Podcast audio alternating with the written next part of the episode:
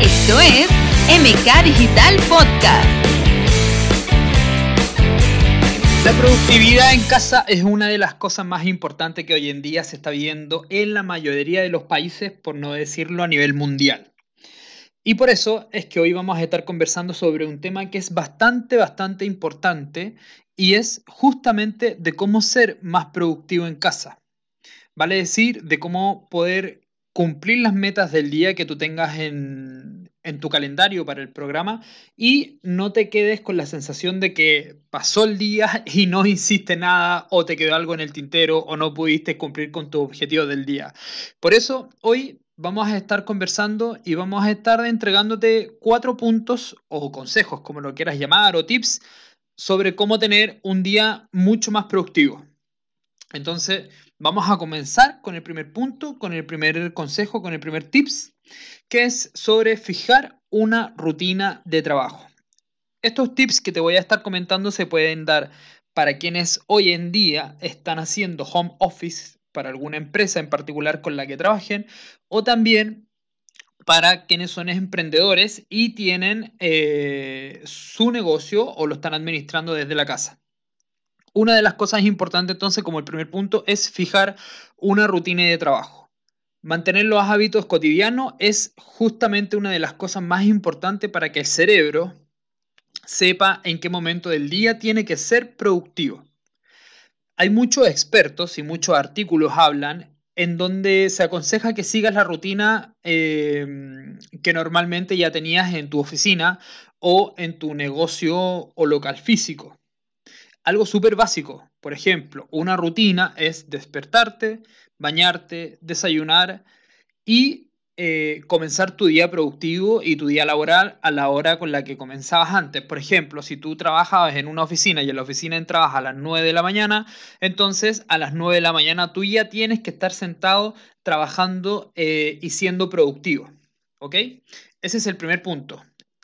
insisto, esto se da tanto para quienes trabajan en su casa en modo home office para eh, empresas o para quienes también tienen un negocio en su casa y lo administran desde su casa. Es súper importante que también esos momentos y esos días de la mañana donde uno está mucho más fresco, no tienes el cansancio del día encima aún, puede ser mucho más productiva la mañana para esos emprendedores y esos negocios pymes que están comenzando a crecer. ¿Ok? Genial. El segundo punto es organizar el tiempo. O sea, tenemos la rutina, ahora aparte de la rutina hay que organizar tu día tenemos que intentar ser fieles a nuestro horario normal de trabajo, que era lo que les contaba ah, anteriormente, eh, y efectivamente mantener un horario establecido, tanto para que el cerebro sepa que cuándo y qué tanto tiene que ser productivo en cada momento, como también respetar los horarios de comida y descanso. Esto significa que no es recomendable comer o almorzar o desayunar o estar cenando ya por la noche eh, em, con el computador al lado. Estamos hablando de respetar los horarios de descanso, estamos hablando de respetar los horarios de comida, de almuerzo, de desayuno, etc. Y es necesario también tomar tu hora libre y tu tiempo libre como corresponde. O sea, si tú eh, estás, por ejemplo, en un espacio reducido, que suele pasar que, que uno se cansa más, uno se agobia más, eh, la mente y los ojos eh, y la vista principalmente se cansa mucho más porque la mayoría, y, siendo realista, eh, hay mucha gente que vive en apartamentos en donde no llega la luz del día, la luz natural, y trabaja mucho eh, como con una mala em, iluminación.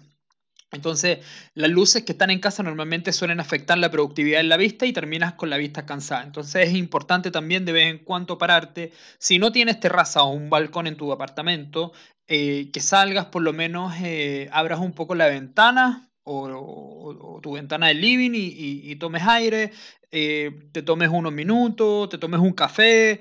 Así ya sea simplemente las idas al baño, pero es importante que también respetes horarios de horas libres. El tercer punto es elegir el espacio apropiado para poder trabajar.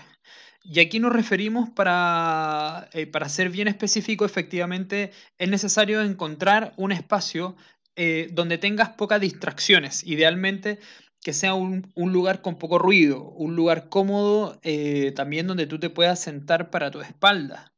Y la posición corporal es sumamente importante porque eh, de eso igual depende tu productividad, aunque a veces uno diga no, pero si puede ser cualquier silla de la casa, idealmente acomodar esta silla, poner el cojín, poner un buen respaldo, etc. Eso es súper importante y así vas a evitar también más tensiones, tanto corporal y van a ser mucho menos las tensiones que tu cuerpo le va a enviar al cerebro. ¿Ok? Entonces, hablamos de fijar una rutina de trabajo, de organizar tu tiempo de trabajo, elegir el espacio apropiado y la última es aprender a desconectar. Y es sin duda, hoy en día, estando en casa, en home office o, en modo cuarentena o trabajando, intentando manejar el negocio que tú tienes desde casa, es sumamente difícil y créeme que te entiendo que es sumamente difícil desconectar del el teléfono y desconectar de las redes sociales. Si bien eh, en los episodios anteriores y en los futuros te voy a estar hablando sobre cómo promocionar, cómo segmentar en Facebook, etc. Eh, una de las cosas importantes es que efectivamente logremos desconectar un poco.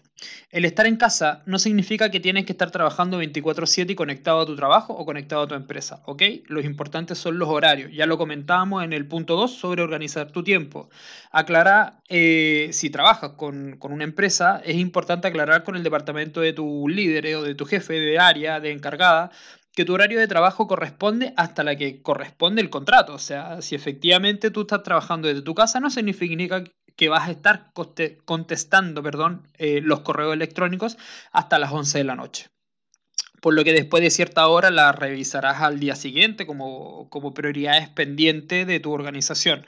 Entonces, es importante estos cuatro puntos para que puedas tener una mayor productividad. Efectivamente, si tu productividad, por ejemplo, en la mañana eh, no es revisar el correo electrónico y es, por ejemplo, para quienes venden o tienen que hacer despacho y tu prioridad es embalar los despachos del día anterior y cumplir con esas boletas, primero parte tu día haciendo el embalaje, cumpliendo con esas boletas y ya luego te sientas a revisar el correo electrónico y así sucesivamente. Es importante que tengas una organización en tu día para que tu día sea productivo, tienes que intentar sacarle el provecho lo más, lo más, lo más posible a ese día en, tu casa, en tu hogar, de lunes a viernes si es posible, sábado, domingo, intenta descansar, o si trabajas los sábados, intenta que sea mediodía, etc. Así vas a tener una mayor productividad en tu casa. ¿Ok? Entonces, ya hablamos de los cuatro tips, los cuatro consejos, te los repito, fijar una rutina de trabajo, organizar tu tiempo, elige el espacio apropiado para poder trabajar y aprender a desconectar.